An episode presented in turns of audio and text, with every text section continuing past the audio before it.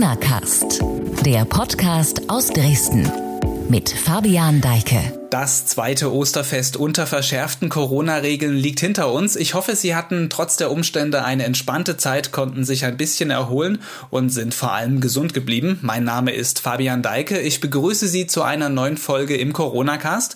Heute habe ich zwei Gäste. Das Thema ist Langzeitfolgen von Corona-Erkrankungen. Also ein sehr ernstes Thema. Ich rede mit dem Lungenfacharzt Dr. Dirk Koschel und mit Jan Hippold, CDU-Landtagsabgeordneter, der seit Monaten unter den Folgen einer Infektion leidet. Das Gespräch gleich, zuvor aber wie immer ein Blick auf das aktuelle Geschehen. Fangen wir an mit dem Thema Impfungen. Die sollen jetzt wirklich Fahrt aufnehmen. Die Impfkampagne in Sachsen wird ab dieser Woche breiter aufgestellt. Ab dem 7. April sollen wie in ganz Deutschland auch hier schrittweise alle Hausärzte mit einbezogen werden. Es soll nach Priorisierung geimpft werden. Anfangs, solange der Impfstoff noch knapp ist, gibt es pro Arztpraxis allerdings nur 20 Dosen pro Woche. Zunächst ist auch nur BioNTech vorgesehen. In zwei Wochen soll dann AstraZeneca hinzukommen. Nach nach drei Wochen dann erstmals auch der kürzlich zugelassene Impfstoff von Johnson Johnson. Bei dem ist ja nur die Gabe einer Dosis nötig. Den größten Anteil der Impfungen in Sachsen stemmen nach wie vor die Impfzentren. Wie das DRK am Dienstag mitteilte, wurden allein seit grünen Donnerstag über Ostern 50.000 Dosen in den Zentren und von den dazugehörigen mobilen Teams in Sachsen verabreicht. So, und dann macht seit Ostermontag ein neuer Begriff die Runde, der Brückenlockdown. Armin Laschet, Ministerpräsident von Nordrhein-Westfalen, zugleich Bundesvorsitzender der CDU und deren möglicher Kanzlerkandidat. Er hat das vorgeschlagen. Mit diesem Modell solle die Zeit überbrückt werden, bis möglichst viele Menschen geimpft seien, um tatsächlich Öffnungen voranzutreiben. Im Morgenmagazin des ZDF erklärte das der Politiker am Dienstag so. Also wir sind in einer Phase, wo das Impfen Tempo aufnimmt. Ich habe ja gestern das Aachener Impfzentrum besucht. Wir haben in Nordrhein-Westfalen allein an diesem Wochenende 450.000 Termine vergeben können. Und das ist in den anderen Bundesländern auch passiert, sodass wir mit dem Impfen schnell vorankommen. Und wir erkennen, dass schon in ganz kurzer Zeit 20 Prozent, danach 30, 40 Prozent der deutschen Bevölkerung geimpft ist. Und jetzt sagen uns die Wissenschaftler, für diese Brücke bis zu diesem Zeitpunkt, und da geht es um zwei, drei Wochen, sollten wir noch einmal eine Anstrengung unternehmen, noch einmal das öffentliche Leben reduzieren. Ja, Armin Laschet spricht hier von zwei, drei Wochen, die nötig seien, um genügend Menschen zu impfen. Ob das gelingt, ist fraglich beziehungsweise wohl eher unmöglich, denn rechnete man gut gemeint Erst- und Zweitimpfungen zusammen, die in der Regel ja nötig sind, reden wir wahrscheinlich eher über zwei, drei Monate, bis dieser gewünschte Effekt einsetzt. Der Brückenlockdown also ein Begriff, der zwar noch nicht ausgestaltet ist, aber schon von dem Ministerpräsidenten diskutiert wird. Eine Diskussion gibt es auch um einen ein mögliches Vorziehen des nächsten Treffens der Regierungschefs. Die wollen sich ja eigentlich erst am 12. April wieder mit der Bundesregierung beraten. Befürworter härterer Regeln wollen aber schon eher. Die nächsten Tage werden das zeigen, ob man sich dann doch schon eher zusammenfindet. Alles dazu und den weiteren Corona-Themen lesen Sie auf sächsische.de, beziehungsweise ich verlinke auch wieder passende Artikel in der Beschreibung dieser Folge. So, und jetzt begrüße ich im Corona-Cast meine beiden heutigen Gäste. Alle beide sind in ihren Jobs schwer beschäftigt dieser Tage. Ich bin also froh und dankbar, dass beide jetzt zur gleichen Zeit können. Das ist einmal in Personalunion der Chefarzt der Lungenfachklinik Koswig und Leiter der Pneumologie der Uniklinik Dresden, Dr. Dirk Koschel. Ich grüße Sie. Schönen guten Morgen. Und mit dabei ist auch Jan Hippold, Abgeordneter der, der CDU-Landtagsfraktion in Sachsen, zugleich deren wirtschaftspolitischer Sprecher. Hallo zu Ihnen und auch schön, dass Sie dabei sind. Auch guten Morgen meinerseits. Thema unseres Gesprächs, ich hatte es eingangs schon gesagt, wird heute Langzeitfolgen von Corona-Erkrankungen sein. Jetzt fragt sich vielleicht der ein oder andere, was macht ein Wirtschaftspolitiker bei diesem Thema und was kann er dazu sagen? Ich sage eine ganze Menge, denn äh, Sie hatten letztes Jahr Corona, Herr Hippold, glücklicherweise keinen schweren Verlauf, wenn ich das richtig entnommen habe, Ihrem Posting, was Sie auf Facebook gemacht haben. Dafür hatten Sie aber Folgen. Beschreiben Sie mal, wann war Ihre Ansteckung und, und was passierte danach?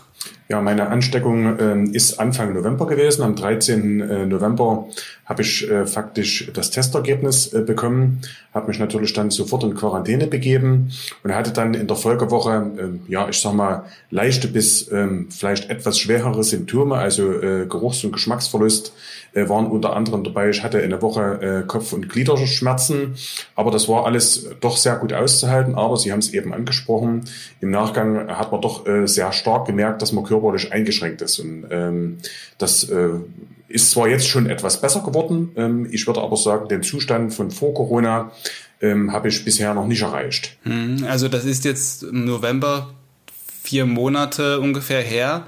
Genau. Herr Koschel, ist das so ein klassisches symptomatisches Bild, dass man auch vier Monate danach halt noch Schwierigkeiten hat, so sein, sein Vor-Corona-Leben zu führen?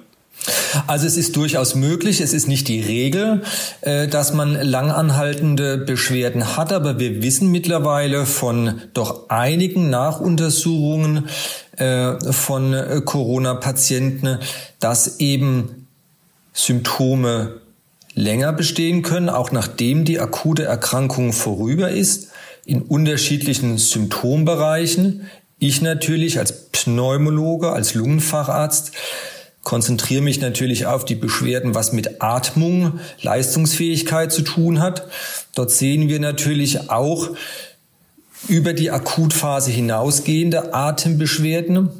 Aber es gibt eben auch andere Bereiche, Symptombereiche, ähm, die bestehen bleiben können oder eben nur langsam äh, verschwinden, zurückgehen. Das kann eine allgemeine Schwäche sein. Wir haben hierfür einen Begriff, ein Fatigue-Syndrom, ein Erschöpfungs-Müdigkeitssyndrom, was über eine längere Phase durchaus auch mal Wochen bis Monate bestehen bleiben kann. Es können Geruchs-, Geschmacksstörungen sein, wie eben schon berichtet, die eben auch mal über längere Zeit bestehen bleiben können. Ähm, Hautsymptomatik seltener etc. Also es ist durchaus das, was beschrieben wurde, möglich und wir sehen das immer wieder. Hm. Also Sie sind Lungenfacharzt, wahrscheinlich auch der, die, die meisten Folgen betreffen auch die Lungen. Was konkret richtet denn das Virus in uns an oder wo wird es überall, wo findet man das dann überall, diese Folgen? Hm. Also es ist natürlich eine Erkrankung, die die Lunge betrifft in der Akutphase, aber eben nicht nur die Lunge betrifft. Ja, wir finden das durchaus auch äh, in anderen Bereichen des Körpers, vom Herzen angefangen. Sie haben sicherlich die Publikationen, die Berichte darüber gehört, dass es auch im Gehirn nachgewiesen werden kann, etc. Aber natürlich dominierend die Lunge, dort im Lungen Gewebe zum einen, äh, zum einen, aber eben auch an den Gefäßen. Wir haben eben auch viele Gefäßprobleme, was die Lungendurchblutung betrifft. Äh, aber nicht nur die Lungendurchblutung, auch andere äh, Gefäße an den Beinen. Also es kommt zu, es, es kann zu Thromboseneigung kommen, zu Lungenembolie als Folge. Es kann aber auch direkt zu einer Lungenembolie. Das heißt, eine Lungenembolie ist eine Durchblutungsstörung der Lunge äh, und die natürlich auch zu erheblichen Problemen führen kann und auch dadurch können, sage ich mal, Folge, Folgeproblematiken auftreten. Herr Hippold, die meisten Menschen behalten ja ihre Krankenakte eher für sich. Sie haben sich Anfang März für den Schritt entschlossen, in die Öffentlichkeit damit zu gehen. Auf Facebook haben Sie ein Posting gesetzt, was Sie da geschrieben haben. Das hören wir uns einfach mal ganz kurz an. Nachdem ich letztes Jahr an Corona erkrankt war, werde ich mich heute auf die Folgen untersuchen lassen. Während der Erkrankung hatte ich mit ziemlich starken Grippesymptomen und Geruchs- bzw. Geschmacksverlust zu tun. Nach ein paar Tagen ging es mir aber wieder recht gut, allerdings stellte sich bei mir das chronische Fatigue-Syndrom ein. Nach kleinster Anstrengung war ich völlig erschöpft und mein Puls raste. Natürlich war es mir unter diesen Umständen gar nicht mehr möglich, mein tägliches Lauftraining zu absolvieren. Damit ich jetzt aber wieder richtig loslegen kann, werde ich heute einen Fachmann zu Rate ziehen und mich untersuchen lassen, inwieweit ich wieder belastbar bin. Sehr viele Menschen, die sich im letzten Jahr mit Covid-19 infiziert haben, gelten heute als genesen. Aber genesen bedeutet nicht, dass es allen Menschen wieder gut geht. Laut Statistik leiden circa 50 Prozent der Genesenen an Langzeitfolgen. Soweit Ihr Posting. Was war für Sie der Auslöser, dass Sie das veröffentlicht haben? Gerade als Politiker spricht man ja mit vielen Menschen. Die Bandbreite, äh, sagen wir mal, dieser Gespräche beziehungsweise der Meinungen in diesen Gesprächen, die ist doch relativ groß. Von absoluter Zustimmung, wo Menschen sagen, äh, das ist alles richtig, was ihr da macht, über, äh, sagen wir mal, eine gewisse Skepsis, so will ich es vielleicht mal ausdrücken, und denen, die natürlich, ähm, sagen wir mal, das leugnen, die gibt's ja auch. So, und äh, die, äh, die dieser Fragestellung mit Skepsis begegnen, das beruht ja darauf, dass vielleicht bestimmte Informationen nicht vorhanden sind, beziehungsweise dass vielleicht manchmal einfach ein Beispiel fehlt. Und da habe ich für meinen Teil entschieden, äh, damit äh, sozusagen in der Öffentlichkeit zu gehen, um eben auch mal zu zeigen, ich habe zwar einen leichten Verlauf gehabt, mich hat das Virus jetzt nicht äh, grundsätzlich umgehauen, aber ich habe Einschränkungen in meinem Leben. Ich beispielsweise habe in der Zeit vor Corona, ähm, speziell im letzten Jahr, relativ viel bis äh, zum Herbst äh, Sport getrieben, bin faktisch jeden Früh laufen gegangen, was seitdem einfach unmöglich ist. Und auch der Arzt hat mir, äh, bis die Untersuchungen, die sind noch nicht ganz abgeschlossen, bis die abgeschlossen sind, davon abgeraten, Sport zu machen.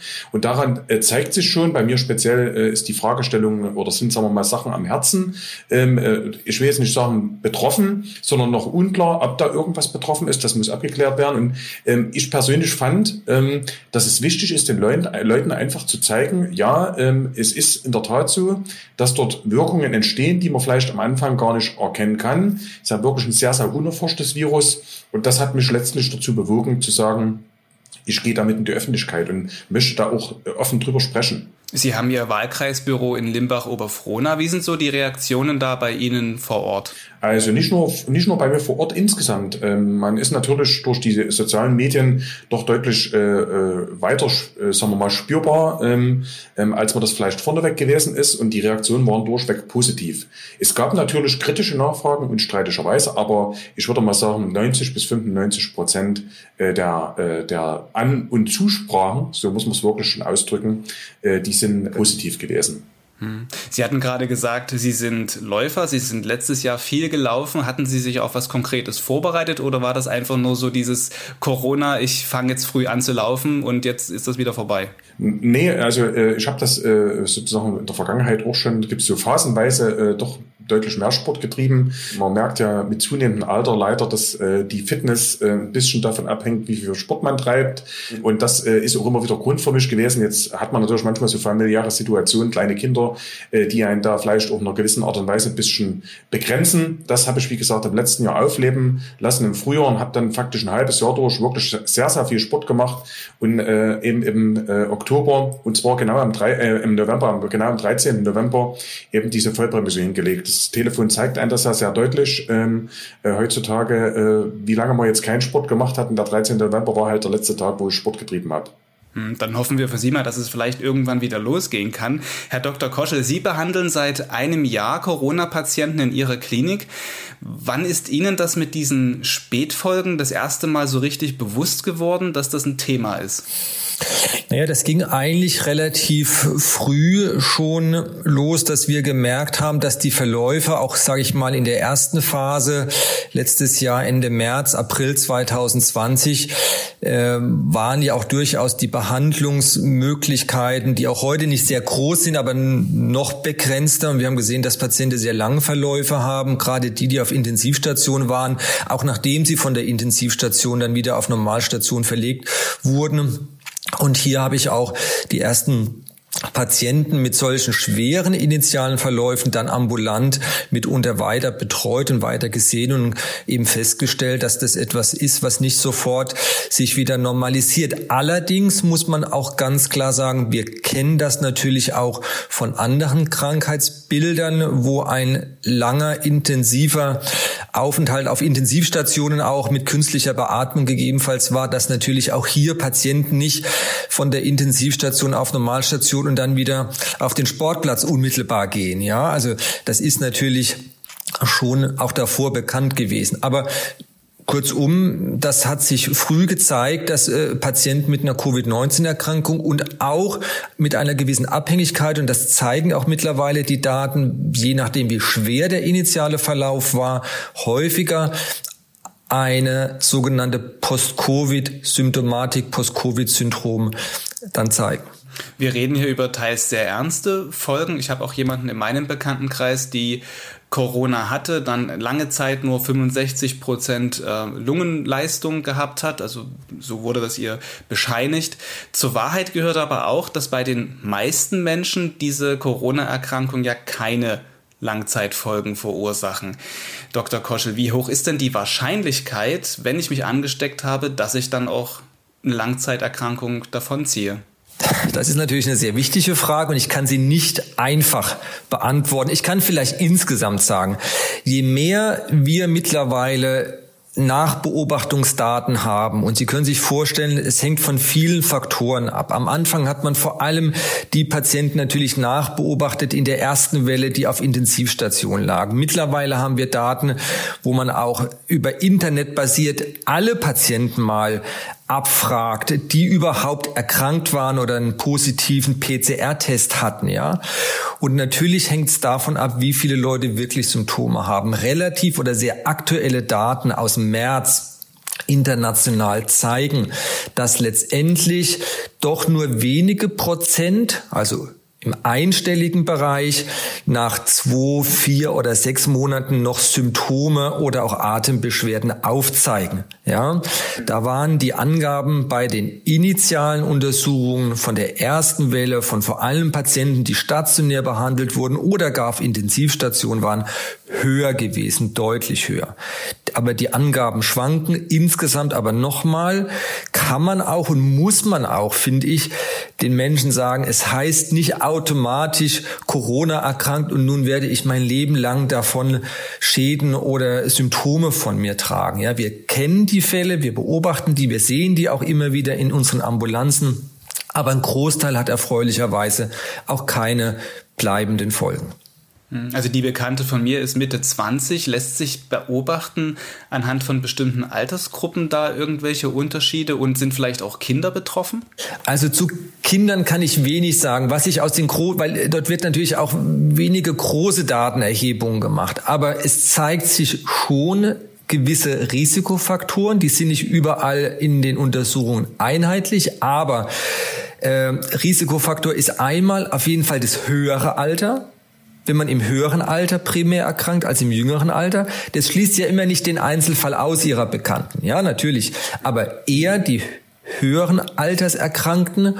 Es gibt Untersuchungen, die eher ein weibliches Geschlecht bei Frauen also, die erkranken äh, diese Langzeitfolgen sehen.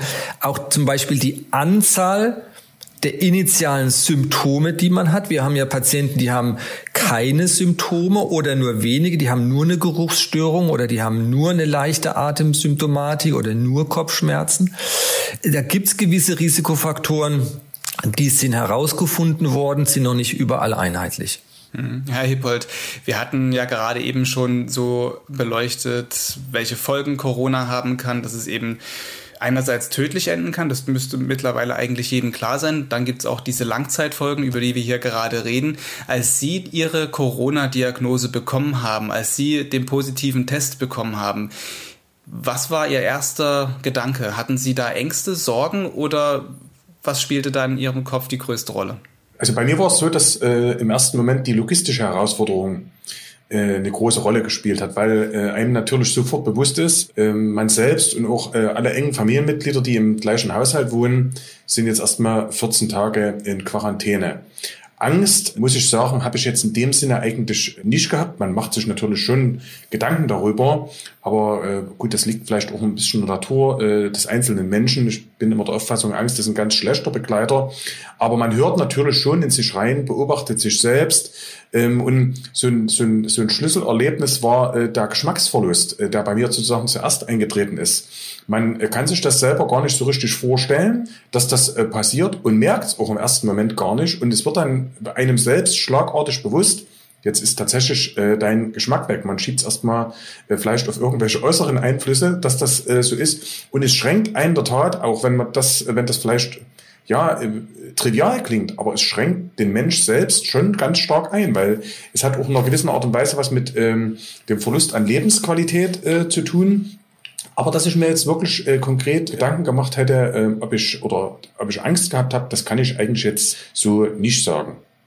Ich frage jetzt nochmal den, den Politiker in der aktuellen Situation, in der wir uns befinden, kann man ja den Eindruck gewinnen, so ein bisschen, sagt, schilderten Sie auch vorhin schon in einer Antwort, dass wir zwar einerseits wissen, dass Corona da ist, was es anrichten kann, aber andererseits hat man das Gefühl, die Leute sind dessen überdrüssig, man will es einfach auch irgendwo nicht mehr wahrhaben. Wie schätzen Sie die gegenwärtige Stimmung im Land ein? Das ist eine wirklich sehr, sehr, äh, sehr, sehr gute Frage. Also grundsätzlich äh, muss man sagen, auch in den Gesprächen, äh, die man führt, äh, das wird nicht nur bei mir so sein, sondern wahrscheinlich auch bei Ihnen beiden, man merkt schon, dass die Ablehnung an der Maßnahmen größer geworden ist. Das zeigen ja auch ganz eindeutig die Umfragewerte. Das liegt aus meiner Sicht natürlich vordergründig daran, dass es eben jetzt schon sehr lang geht, diese ganze Fragestellung, dass wir mit den Bekämpfungsmaßnahmen, so will ich es mal umschreiben, also sprich Impfen und Testen, nicht so vorangekommen sind aus Dingen, die wir jetzt vielleicht auch nicht erörtern müssen, wie man sich das äh, gewünscht oder vorgestellt äh, hätte. Man muss aber auch eins sagen, äh, dass nach einem Jahr äh, Pandemie äh, man auch politisch gesehen sehr intensiv darüber diskutiert, was ist denn der richtige Weg? Ist denn der richtige Weg äh, tatsächlich auch über äh, Lockdowns mehr oder weniger hart äh, das auszusteuern oder ist vielleicht tatsächlich auch der richtige Weg über äh, angepasste Maßnahmen und die Tests beispielsweise sind ja so eine, äh, eine Brückentechnologie, wenn ich es vielleicht mal technisch ausdrücken soll, bis wir eine Durchimpfungsquote erreicht haben, um vielleicht tatsächlich wieder Dinge zuzulassen, ähm, die wir in den vergangenen Monaten nicht zugelassen haben. Weil Fakt ist auch eins, es gibt ja nicht nur die äh, Gesundheits, äh, die Seite der Gesundheitsfrage, sondern es gibt auch tatsächlich die wirtschaftspolitische Frage. Ähm, und äh, aus dem Grund oder schon aus äh, beruflichen Gründen muss ich mich natürlich auch mit dieser Fragestellung intensiv äh, auseinandersetzen und da muss man Dinge miteinander abwägen, äh, wobei natürlich der Gesundheitsschutz unstreitischerweise an erster Stelle stehen muss. Herr Dr. Koschel, Sie haben ja in ihrer Klinik Intensivpatienten auch in Behandlung. Momentan ist es ja so, dass wir nicht mehr über einen harten Lockdown reden im Sinne von, dass alles geschlossen ist, sondern es ist ja so, dass wir viel mehr als noch zuvor auf Inzidenzen jetzt auf Krankenhausauslastung gucken. Also wie viele Krankenhausbetten sind belegt. Was denken Sie, worauf steuern wir zu? Sie haben es ja jeden Tag bei Ihnen vor Augen. Steuern wir auf so eine Art Kollaps zu oder schafft unser Gesundheitssystem das mit Stand jetzt? Ich weiß nicht, ob das die richtige Frage ist, muss ich Ihnen ehrlich sagen. Wir haben ja die zweite Welle im Winter natürlich in Deutschland auch geschafft. Und unser Gesundheitssystem ist nicht generell kollabiert. Aber es gab schon sicherlich regional an einzelnen Standorten so ein Gefühl, dass etwas am Kollabieren ist und auch tatsächlich und auch gerade wir hier in Sachsen und in Ostsachsen, aber auch in Westsachsen hatten doch gewiss Situationen, die, die sehr kritisch waren, wie wir Patienten versorgen können, wo wir Betten noch auf Intensivstationen haben, die Belastungen in den Krankenhäusern, auf den Intensivstationen, aber auch auf den Normalstationen war extrem gewesen. Ich hoffe sehr, dass wir diese, diese Augenblicke, die wir im, im Dezember, im Januar hatten, so nicht mehr bekommen. Ich habe aber auch etwas Sorge dafür. Wir sehen, dass die Entwicklung hier in Sachsen auch wieder zunehmend ist. Wir haben in, in Westsachsen bereits eine doch deutlichere Zunahme, auch an stationär zu versorgenden Patienten, auch an Intensivpatienten, in Nordsachsen auch. In Ostsachsen ist es etwas langsamer im Moment die Entwicklung. Aber Sorge habe ich hier schon.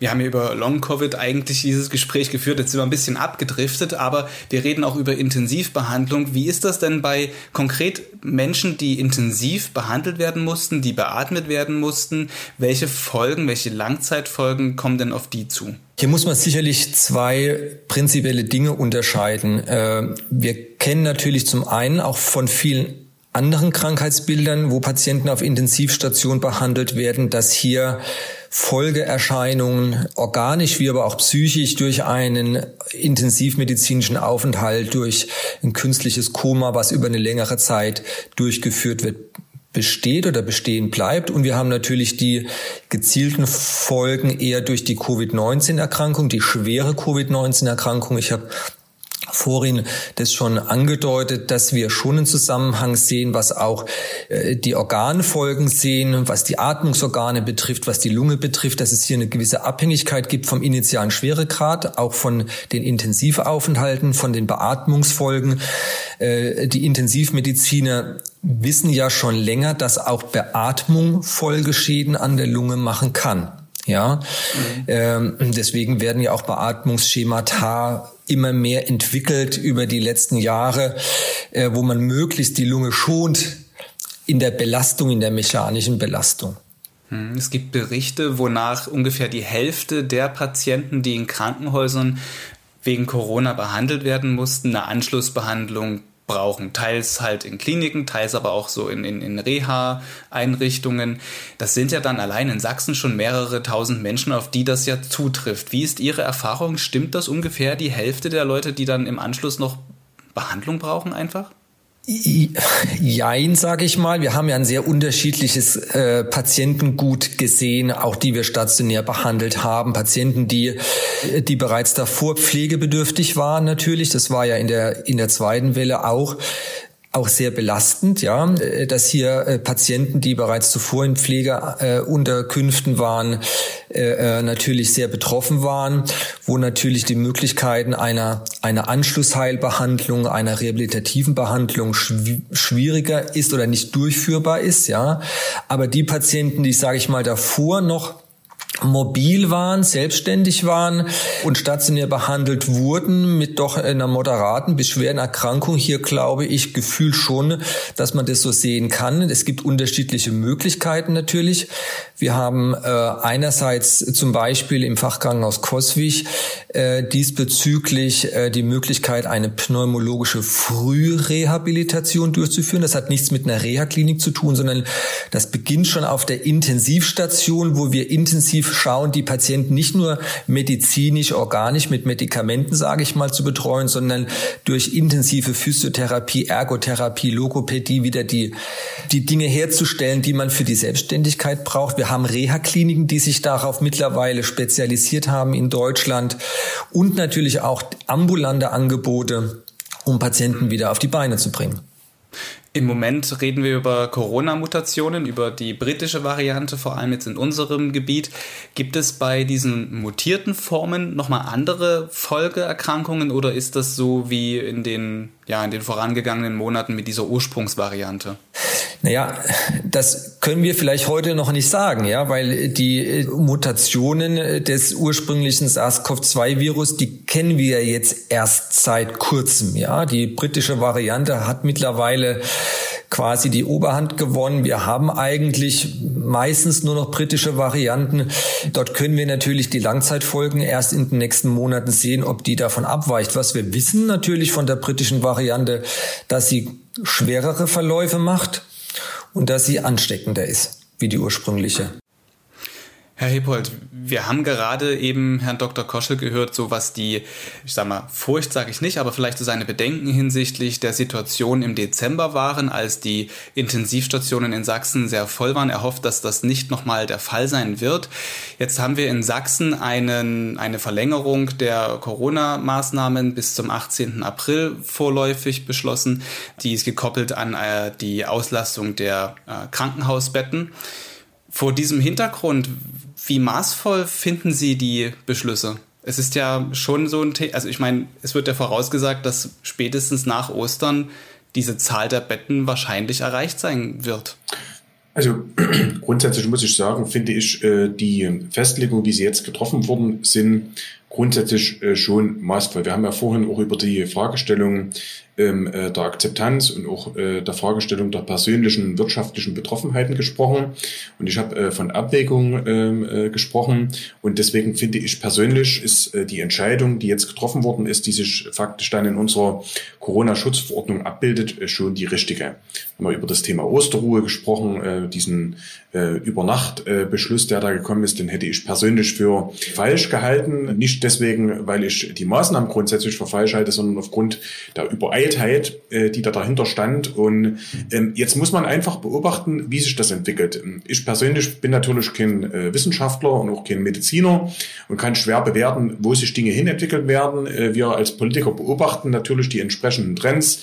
Wir bekommen da ja auch entsprechende Unterlagen täglich zur Verfügung gestellt. Und es ist immer ganz schwer abzusehen, wo sich das hinentwickelt. Da spielen so viele Faktoren eine Rolle, ähm, angefangen von der Witterung über die äh, Akzeptanzen der Bevölkerung, auch über das, wie Menschen mitmachen. Und äh, da ist ja der Anreiz jetzt gesetzt worden, dass ich faktisch am Leben wieder mehr teilnehmen kann, wenn ich mich testen lasse. Und wenn ich jetzt mal unterstelle, dass tatsächlich, äh, und auch mir ist bewusst, dass es da sicherlich äh, Personen geben wird, äh, die versuchen, das, ja, ich sag mal, zu, unter, zu unterlaufen, das ist unstreitig. Aber wenn ich jetzt einfach mal unterstelle, dass tatsächlich jeder, der faktisch an der Dienstleistung oder im Angebot teilnehmen möchte, sich tatsächlich testen lässt, können wir diese Fälle rausfiltern. Und es gab schon Schulen, wo mir Eltern signalisiert haben, es ist gut, dass dieser eine Schüler in der Klasse gefunden worden ist damit er äh, eben die Krankheit nicht weitergeben kann. Und deswegen äh, bin ich der Auffassung, ist das äh, der richtige Weg. Das ist es maßvoll. Man muss natürlich die Entwicklung im Auge behalten. Und insofern die Krankenhausbetten tatsächlich volllaufen, also bis auf diese 1300, die da als Grenze gesetzt worden sind, muss man natürlich reagieren. Das steht vollkommen außer Frage. Mhm. Herr Dr. Korschel, wie ist Ihr Eindruck? Trifft die Politik im Moment die richtige Entscheidung als Mediziner gesprochen jetzt? Das ist sehr schwierig. Und ich glaube, man hat es natürlich als Mediziner vielleicht da auch einfacher. Ich möchte im Moment die Position auch nicht tauschen, ja, immer die richtige Entscheidung zu treffen, weil ich sehe natürlich die rein medizinische Gesundheitsperspektive äh, der Problematik und natürlich ist die Problematik viel komplexer. Und es ist doch klar, dass wir uns alle wünschen, dass diese Pandemie vorübergeht. Wir alle wünschen uns wieder ein normales Leben äh, mit Kontakten. Das ist doch also in täglichen Gesprächen, die ich natürlich auch führe unter den Kollegen, äh, genau das Gleiche. Wir müssen natürlich dennoch die Realitäten anerkennen. Wir müssen anerkennen, dass nun mal die Erwartung, dass wir so schnell impfen, nicht erfüllt werden kann. Und das ist von mir kein irgendwie eine Schuldzuweisung. Es ist einfach eine Tatsache. Äh, und wir müssen damit einfach jetzt umgehen. Und sicherlich sind die Dinge, die angesprochen wurden, auch Testprogramme zu intensivieren, wichtig und ist auch ein Hilfsstein dafür. Aber äh, wir müssen auch akzeptieren, dass natürlich durch Kontakte das Virus übertragen wird. Und wir müssen, und es hat sich leider immer wieder gezeigt, auch, und es ist natürlich für den Menschen schwierig, präventiv handeln. Das heißt nicht dann, wenn die Krankenhausbetten, die Intensivbetten voll sind, reagieren, sondern wir müssen davor, wenn wir sehen, dass es darauf hinausläuft, reagieren, weil wenn wir heute etwas entscheiden, wenn die Politik doch heute etwas entscheidet, heißt es ja nicht, dass ab morgen der Virus in eine andere Richtung läuft, ja, sondern das hat ja auch wieder eine gewisse Verzögerung durch die Inkubationszeit zur Folge. Und ich meine, wir haben mittlerweile sehr gute sogenannte Prognose Tools, also Berechnungen, dass wir sehen können, wie läuft die, äh, die Pandemie, zumindestens hier in den nächsten 14 Tagen. Und ich glaube, darauf muss man schon sehr achten und man darf nicht erst warten, bis quasi die Hilferufe kommen, äh, sondern dann auch entsprechend reagieren. Herr Dr. Koschel und Jan Hippold, vielen, vielen Dank für dieses Gespräch und ja, über eigentlich über Long Covid. Wir haben viel darüber gelernt, was es für Folgen gibt, was passieren kann, wenn man sich mit dem Coronavirus ansteckt und wir haben auch noch ein bisschen über die aktuelle Einordnung der Lage gesprochen. Vielen Dank an Sie beide. Herzlichen Dank auch von meiner Seite. Vielen Dank auch von mir. Ja, ein spannendes Gespräch war das zu einem sehr ernsten Thema. Es zeigt, denke ich, noch einmal, wie tückisch eine Infektion mit dem Coronavirus ist und verlaufen kann und wie wichtig es vor diesem Hintergrund auch ist, dass das Impfen als Schlüssel im Kampf gegen die Pandemie nun entscheidend an Fahrt gewinnt. Damit geht diese Folge Corona Cast zu Ende. Passende Inhalte zum Thema dieser heutigen Ausgabe verlinke ich wie immer in der Beschreibung des Podcasts. Vielen Dank fürs Zuhören. Bis zur nächsten Folge. Tschüss.